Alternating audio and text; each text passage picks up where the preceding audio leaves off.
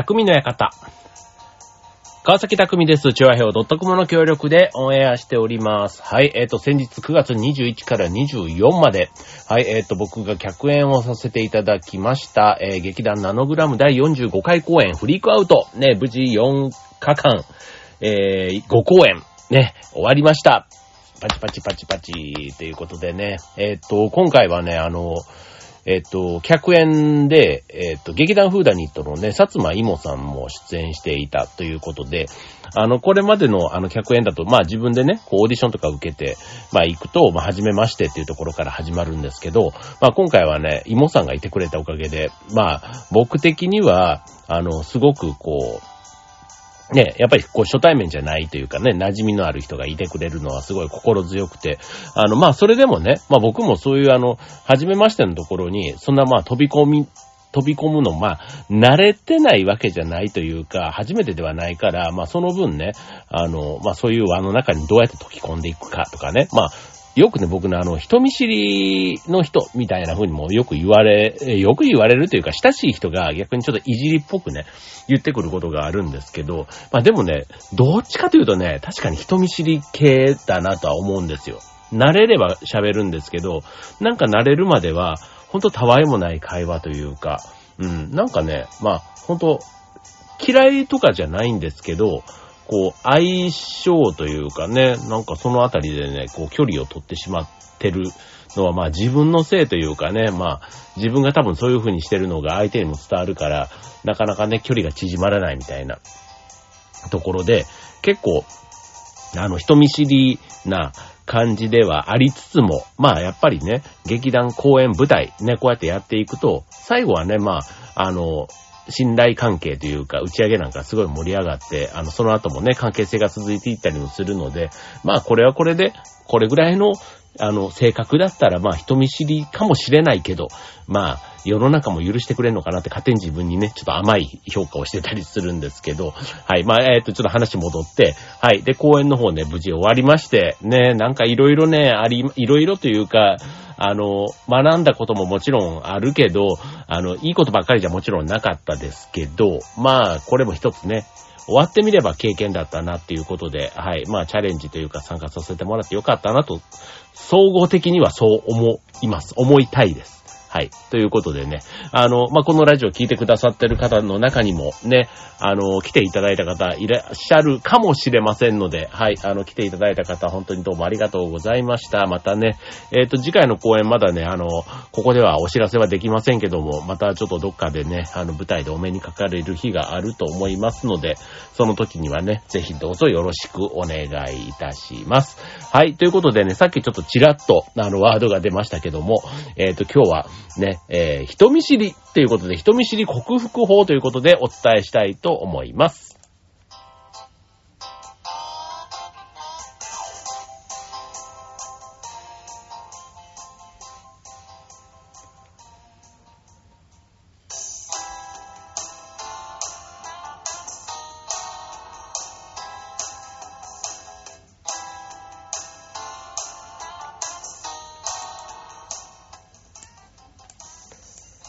はい。ということで、今日のテーマ、えー、人見知り克服法ということで、ね。えー、っと、まあ、日本人はね、全般的になんか人見知りな感じなの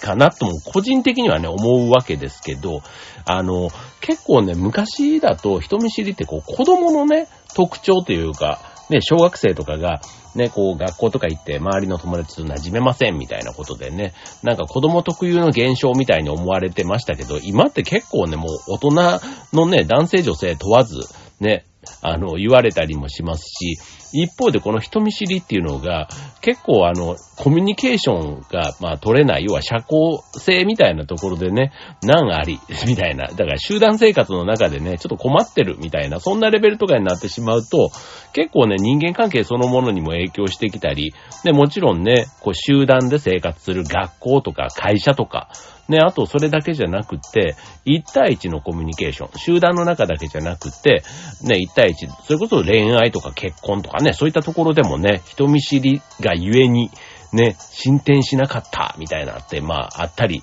するわけですよ。ね。まあでもこの人見知りって結構あの、性格、もう天性のもの、生まれつきのものだからって結構諦めてしまってる人も多いかもしれないけど、ただね、これね、あの、うまくというか、付き合っていけば、ね、克服、もしね、できれば、結構ね、ガラッとこう人生というか自分も変わるし、周りも変わるみたいなね、なんかそういうことがあるというところなので、まあ今日はちょっとね、人見知りというところでね、まあ自分自身もね、そういう意味では全くあの縁がないものではないというか、むしろ自分はそうだなって思ってる感じがあるので、ちょっとね、自分の体験談なんかも含めて今日はね、話ができたらなぁなんて思うんですけど、はい。まああの、人見知り、ね、もう、これ別に改めて、あの、解説する話ではないですけど、えー、定義ですけど、知らない人に出会った際に、恥ずかしがったり緊張したりして、まともな会話や挨拶のコミュニケーションが取れないこと、まあ、シャイとか内向的とか不愛想とか言われるのも、まあ、割と人見知りっていうのもね、ちょっと違う言い方をすると、あの、そういう、あの、ふうにも言われることがあります。はい。で、あとは、えっ、ー、と、極度の人見知りの場合には、今度、ちょっと病気の方ね、回避性パーソナリティ障害とか、社会不安障害の一種とされる、まあ、精神面、人格面の病気というふうにされることもあるということで、まあ、ちょっとね、あのー、いろいろ、こう、人見知りをしてしまう理由、原因みたいなものもね、実はちゃんとあるんですよね。はい。まあちょっとそれをね、ざざっとご紹介していければと思います。はい。人見知りをしてしまう理由、原因。はい。まず一つ目。えー、何を話していいかわからない。ね。はい。ということです。はい。まあ、あの、わかりますね。何を話していいか。まあ、それもだから、えー、っと、まあ、会話するのがね、得意不得意で言うと、僕ね、このラジオとかやってると、すごいこう、話がね、こう、ネタを一人でこうやってまあ20分くらいいつも話すじゃないですか。だから、ね、なんかすごい話好き、話上手というか、なんかそんな風にも言われたりするんですけど、実は僕ね、これね、本当あの、前にも言ったかもしれないんですけど、一人の番組だからこうやって喋れてるっていうのはすごくあって、そう、自分のペースで、自分の、こう、頭の中に描いてる話を、まあ、吐き出してるっていうのそう。だからこれね、僕はあの、ね、えっ、ー、と、この他の番組でも、例えば八方美人、ね、あの、めぐみさんがやってるね、八方美人みたいなの必ずゲストが来るじゃないですか。で、めぐみさんのあの収録の仕方って、えっ、ー、と、きっちり台本を作ってるんですよね。それ台本、台本というか、あの、質問の台本っていうのかな？うん。だから、この人にこんなことを聞いていきますよ。それね、聞かれる側も多分こんなことを聞かれるって言われた方が心の準備ができるから、ね、お互いにとってきっといいんだろうなぁなんて思うんですけど、まあそういう形で、まあ会話のキャッチボールをね、まあ楽しむ番組、ね、そういうのを得意とするパーソナリティの方たくさんいると思うんですけどね、僕の場合はね、そういうなんか事前の段取りを怠け者だからかあんまりせずにいつもぶっつけ本番でやって、あとはね、その会話のキャッチボールみたいなとこがね、あの、多分ね、下手くそなんでしょうね。そう。だから一人でこうやって喋ってるね、番組が、なんかもうね、まあそれこそ十何年ね、このチョアヘオでも番組やらせてもらってると、はい、もうなんか、ね、好きにこうやって喋ってますが、はい。まあ相手とね、話す際に何を言っていいかわからないから、余計緊張してね、不安になったりして、まあ会話のキャッチボールが続かないというね、まあそういうところ。まあ、この辺はね、確かにでもあの、ね、昔笑っていいともっていうね、番組があって、タモリさんがね、いろんなゲストと話してましたけど、まあタモリさんはね、もうまさにああいうのの達人というか、プロ、プロの中のプロ。だから、どんなゲストが来てもね、だから、ああいう、あの、トーク番組ね、さんまさんとかのね、あの、さんまのままみたいなのもそうですけど、あれほんとね、あの、ゲストがね、合わせ上手なのかななんて思いきや、全然さんまさんのね、引き出し方がすごい上手だからっていうのはね、なんか、うん。でも、さんまさんみたいなね、ああいう人もね、テレビであえて喋ってても意外と家では喋んないとかね、結構なんか、そういうのもね、こう、まあ、二面性というかね、あるというところなので、はい。まあ、理由一つ目、えー、人と話すのがそもそも苦手、何を話していいかわからないと。次二つ目、えー、自意識過剰で相手の評価が気になってしまう。はい。まあ、自分が相手にどう思われているか気にしすぎるというのも人見知りの原因ですと。まあ、こう言ったら馬鹿にされるとか、こういったことを言うと嫌われるとかね。まあ、なんか相手の反応を、まあ、必要以上に、まあ、自意識過剰というとこで、まあ、人の目が気になるというところから人見知りになってしまうと。で、理由三つ目、自己肯定感が低く自分に自信がないと。はい、劣等感とかね、自己否定があると対人関係での積極性を失わせてしまいますと。はい。まあ、自分なんてね、人から相手にされないとか、まあ、嫌われているかも、みたいなね、そういうマイナスの、まあ、思考、ね、考え方になってしまうと、まあ、コミュニケーションを取ろうっていう気持ちがね、失せていくから人見知りになってしまうというとこですね。はい、次四つ目。過去の人間関係でトラウマの、になるような経験をしている。うん。まあ、いじめとかね、失恋とか、まあそういったね、人間関係で傷つくようなことがあったりすると人を避けるきっかけになって、まあそういったところからね、だんだんこう、あの、まあだんだんというかそういうのがきっかけで急にね、人見知りになってしまう。まあ人が怖いみたいなね。なんかその失敗して恥ずかしい、裏切られたとかね。まあそういったことのね、あの、まあ衝撃みたいなところがね、大きくて、えー、なってしまうことがあると。はい、次、理由5つ目。これはちょっと、若干人間性みたいなところになるんですけど、人に対して興味や関心を持ってない。ね、もうなんか、あの、人とコミュニケーション取る必要がない。まあ、この辺ね、結構なんかあの、世代が違うとね、なんかその世代、同世代とは喋れるけど、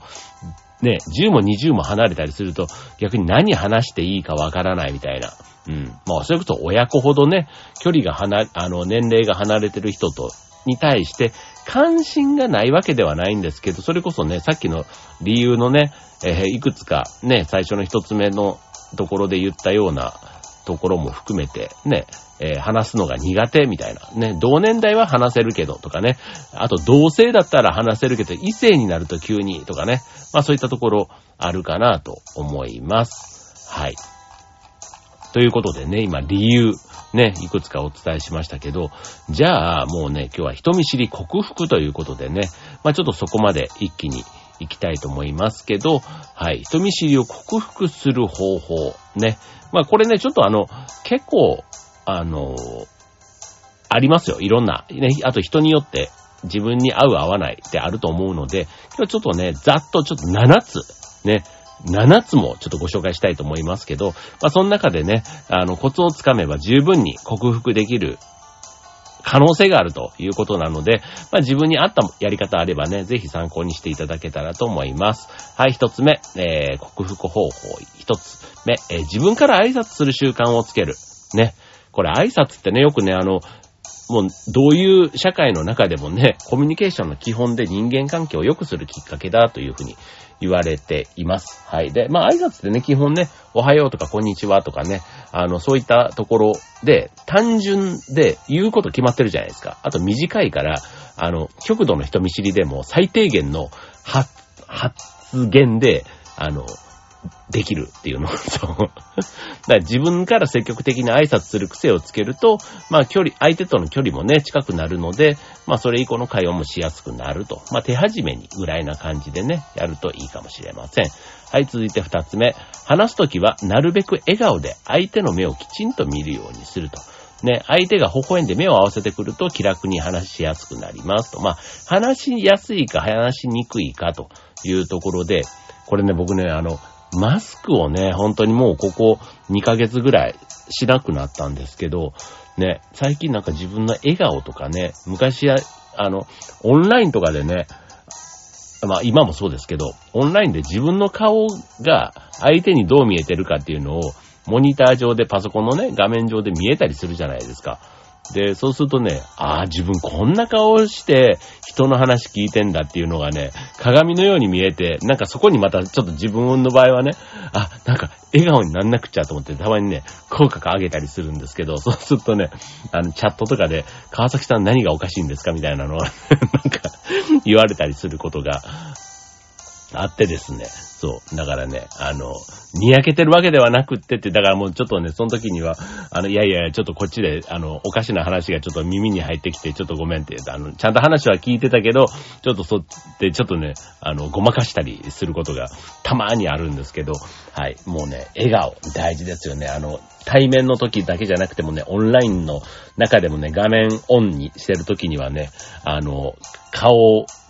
が見えてる。ね、そこちょっと気にした方がいいかな。だからその時のね、笑顔、ね、目を見るみたいな、そんなところを大事にした方がいいかなと思います。続いて3つ目、克服方法3つ目、小さな成功体験を重ねて、自分にしっかり自信を持とうと。ね、さっきのあの、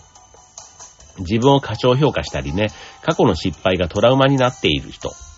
それがきっかけでコミュニケーションができなくなってしまってる人がいたら、ね、人間関係の構築に少しずつね、ちっちゃなところからでも自信を持てるようになると、克服できる確率が上がりますと。いきなりね、こう、スムーズな、滑らかなね、トーク番組のようなね、そこまでのことを目指さなくても、本当に当たり障りのない、ね、天気の話とかね、もう、ね、今日のニュースの話とか、ね、まあ、結構そういうところから、ね、短い会話の成功を積み重ねていくと、まあ、克服できるかもっていうところですね。続いて4つ目。声は大きく、ハキハキと話すを意識してみると。これね、僕これあの、ね、こういうラジオで話してる時は、ちょっとね、あの、劇団の時とかというか舞台の時にね、話すあの、声の出し方っていうのかな。別にそんなに張り上げてるわけではないんですけど、ちょっとね、聞こえる声みたいなのを、あの、意識して話すようにはしてるんですけど、あの、結構ね、僕ね、普段の会話の時は、ボソボソって喋ってて、あの、は？って言われることが あの、多いんですよ。そう。だから、そういう時はね、意識して、でもその時は、あんまりね、声を相手に届けようとしていない。なんか独り言みたいな感じで言ってる感じ。こもる声っていうのかなうん。自分の中のももももみたいな感じで言ってる声が、そういう風に相手に聞こえるから、相手も多分ね、ストレスに感じて、こいつ何言ってんだみたいな、ね、感じがあって、余計に距離を置かれてしまうってね、もうね、悪循環ってまさにね、こういうことかなというので、まあ不自然にね、大きな声を出すっていうことではなくて、ただ小さな声でね、もごもごって聞こえない声になる傾向がある人は、まあ、声は大きくハキハキと話すっていうのをね、ちょっと意識してみるといいかもしれません。はい、続いて5つ目。自分の話をしないなら、聞き役に徹する立ち振る舞いをすると。いうことで、まあ自分のね、話すことを自分から話すとね、難しいけど、意外とね、話すのを聞いてほしい人っていっぱいいるんですよ。だから、聞き役になる方でね、あの、合図値を打つとかね、あの、相手の話を聞いてますよ、みたいなね、そういうのを分かりやすく表現すると、意外と、あの、コミュニケーションという意味では成り立つことがあります。はい、次、国空候補。6つ目。え、相手に対して興味や関心を持つように心がける。さっきのね、理由、えっ、ー、と、人見知りになる理由、原因の5つ目にあった、関心がない、興味がないっていうのの逆ですね。人に関心を持ちましょうということで、はい、あの、これ、やっぱりね、興味あるなしっていうのは、まあ、人間、動物ですから、相手の状況を見て反応するわけじゃないですか。うん。だから、相手に興味がないと感じさせると、当然相手もあなたを、あ、っていうかね、えー、を避けるようになると。いうとこなので、もうそうなっちゃうと、コミュニケーションがもうお互いね、こうちょっと立ってしまうというか、だから会話が成り立たなくなってしまうので、まあ、まずはね、相手がに関心を持ってもらうためには自分が関心を持つみたいな、まあ当たり前ですけど、ちょっとその一歩をね、踏み出してみるっていうのが大事かなと思います。はい。そして最後、えー、7つ目。会話が続かなくても大丈夫と自分に言い聞かせる。はい。まあちょっとね、あんまりこう、あの、ハードルをね、高くさせずに、まあ、ちょっとぐらいね、まあ、うまくいかなくてもいいかって、まあ、会話がね、沈、途切れる、沈黙が起きる。うん。よくね、まあ、沈黙を恐れてというか、あの、一生懸命ね、喋ろうとするのもあるんですけど、結構親友ね、あの、仲良くなるとね、沈黙すらも、ほど、心地よいというか、ね、結構あの、恋人になる条件とかね、そこであの沈黙をうまくこうね、あの二人で乗り越えられるかみたいなね、沈黙になるととにかく辛いみたいになっちゃうとね、それ結構ちょっとお互いね、気まずいというか、うん、ね、あると思います。はい。だから会話が、あの、続かなくてもね、怖がる必要がないというところを、まあ自分でも意識づけしながら、まあね、付き合っていくってなってくると、それはそれでまあ次の段階というか、人見知りとか、とか言ってる場合の話ではないんですけども、はい。まあ、会話がね、途切れてしまうこと自体も、あの、そんなにあの気にしなくても大丈夫というね、そこもちょっと自分の中で、あの、心拍数が上がらない、変なプレッシャーにしないというね、ことが大事かなというふうに思います。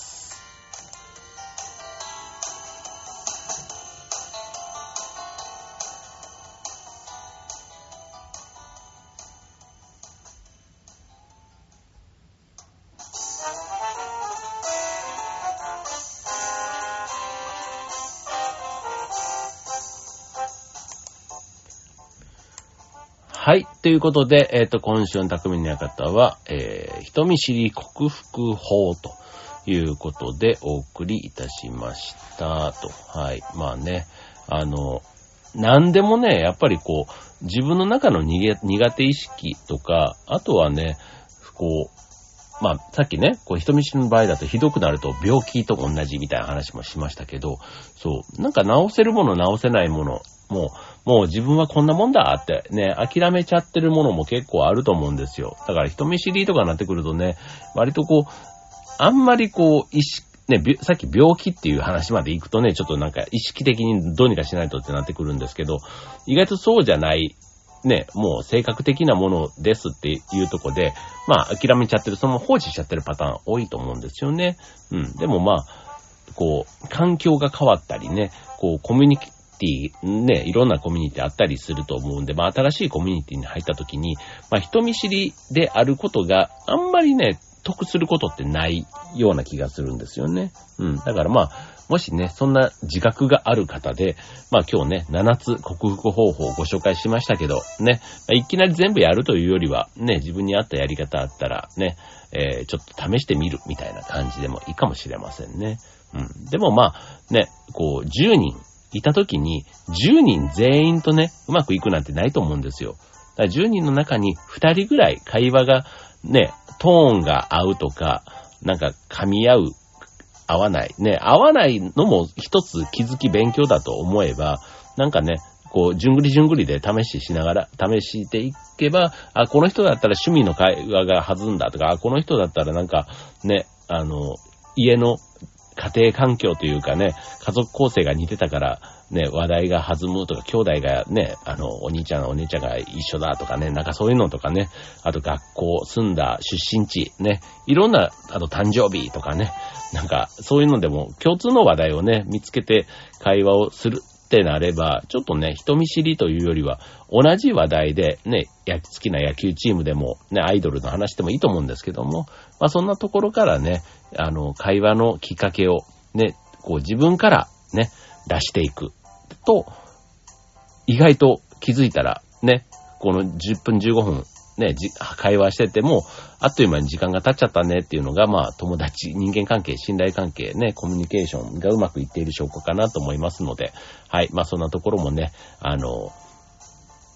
考えてやると、人見知りは必ず克服できるものかと思います。とね、ちょっと自分にも言い聞かせながらでしたけども。はい。ということでね、まああのー、秋がいよいよね、ちょっと深まって、ちょっと涼しくなってね、もうちょっと涼しくてもいいなと思うんですけど、ね、急にね、涼しくなって、でもまだもう一回ぐらい暑さ戻りそうな話も聞いていますけども、はい。まあちょっとね、ちょっと急に涼しくなってきたんでね、あの、風邪とかひいたりしないようにしてください。はい。ということで、今週の匠のやかった、ここまで。バイバーイ。